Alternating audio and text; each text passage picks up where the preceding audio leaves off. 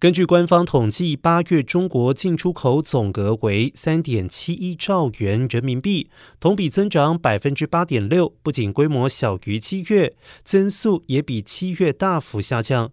对此，中国商务部国际贸易谈判代表兼副部长王受文二十七号表示。当前中国外贸面临的最大不确定性，就是外需增长放缓。一些主要市场进口需求在下降，部分主要经济体通货膨胀高涨，对一般消费品形成的挤出效应在增加。不仅中国，东南亚等地企业也反映订单和需求减少。不过，中国仍然对下半年有信心实现正向增长。